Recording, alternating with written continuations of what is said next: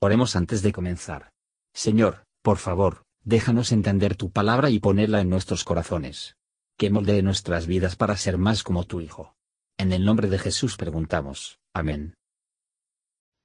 Capítulo 3 Después de estas cosas, el rey Asuero engrandeció a Amán, hijo de Amadata, Agageo, y ensalzólo, y puso su silla sobre todos los príncipes que estaban con él.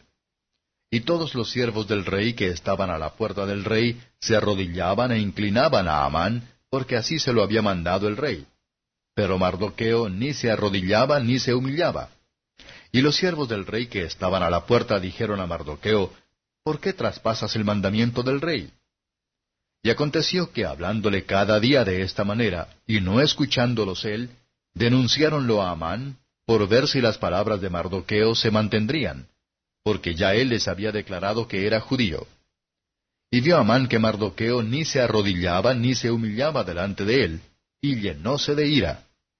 Mas tuvo en poco meter mano en solo Mardoqueo, que ya le habían declarado el pueblo de Mardoqueo, y procuró Amán destruir a todos los judíos que había en el reino de Asuero, al pueblo de Mardoqueo. En el mes primero, que es el mes de Nisán, en el año duodécimo del rey Asuero, fue echada pur, esto es, la suerte delante de Amán, de día en día y de mes en mes. Y salió el mes duodécimo, que es el mes de Adar. Y dijo Amán al rey Asuero, Hay un pueblo esparcido y dividido entre los pueblos en todas las provincias de tu reino, y sus leyes son diferentes de las de todo pueblo, y no observan las leyes del rey, y al rey no viene provecho de dejarlos. Si place al rey, escríbase que sean destruidos y yo pesaré diez mil talentos de plata en manos de los que manejan la hacienda, para que sean traídos a los tesoros del rey. Entonces el rey quitó su anillo de su mano y diólo a Amán, hijo de Amadata Agageo, enemigo de los judíos, y díjole, La plata propuesta sea para ti, y asimismo el pueblo, para que hagas de él lo que bien te pareciere. Entonces fueron llamados los escribanos del rey en el mes primero, a trece del mismo, y fue escrito conforme a todo lo que mandó Amán a los príncipes del rey y a los capitanes que estaban sobre cada provincia, y a los príncipes de cada pueblo, a cada provincia según su escritura, y a cada pueblo según su lengua. En nombre del rey Asuero fue escrito y signado con el anillo del rey. Y fueron enviadas letras por mano de los correos a todas las provincias del rey, para destruir y matar y exterminar a todos los judíos, desde el niño hasta el viejo, niños y mujeres en un día, en el trece del mes duodécimo, que es el mes de Adar, y para apoderarse de su despojo. La copia del escrito que se diese por mandamiento en cada provincia fue publicada a todos los pueblos, a fin de que estuviesen apercibidos para aquel día. Y salieron los correos de priesa por mandato del rey, y el edicto fue dado en Susán, capital del reino. Y el rey y Amán estaban sentados a beber, y la ciudad de Susán estaba conmovida. Comentario de Matthew Henry Astor capítulo 3, versos 1 a 6. Mardoqueo se negó a reverenciar a Amán. La religión de un judío le prohibió dar honores a cualquier mortal que saboreó de la idolatría, especialmente a tan malvado un hombre como Amán.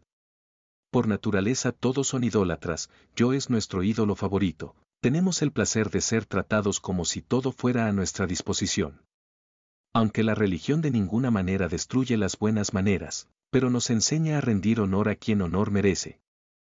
Sin embargo, por un ciudadano de Sión, no solo en su corazón, pero en sus ojos, una persona tan vil como Amán era, es menospreciado. Salmo 15:4. El verdadero creyente no puede obedecer edictos o ajustarse a las modas que rompen la ley de Dios. Él tiene que obedecer a Dios antes que a los hombres y dejar las consecuencias para él. Amán se llenó de ira. Su dispositivo se ha inspirado en el espíritu maligno, que ha sido un asesino desde el principio, cuya enemistad hacia Cristo y su iglesia.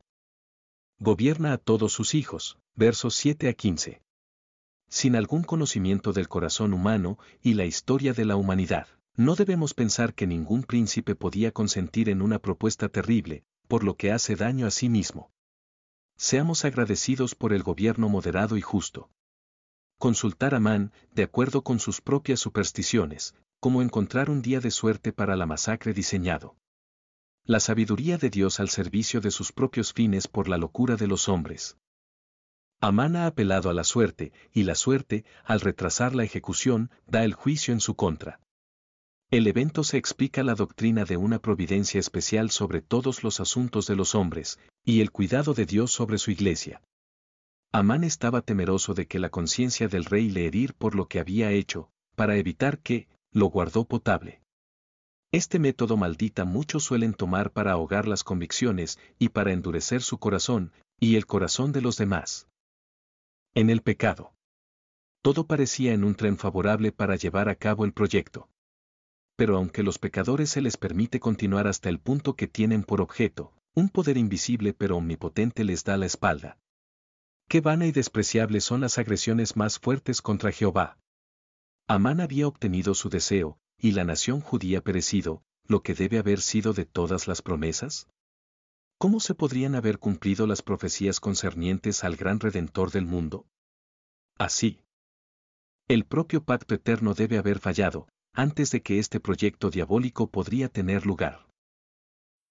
Gracias por escuchar y si te gustó esto, suscríbete y considera darle me gusta a mi página de Facebook y únete a mi grupo Jesús Answers Prayer.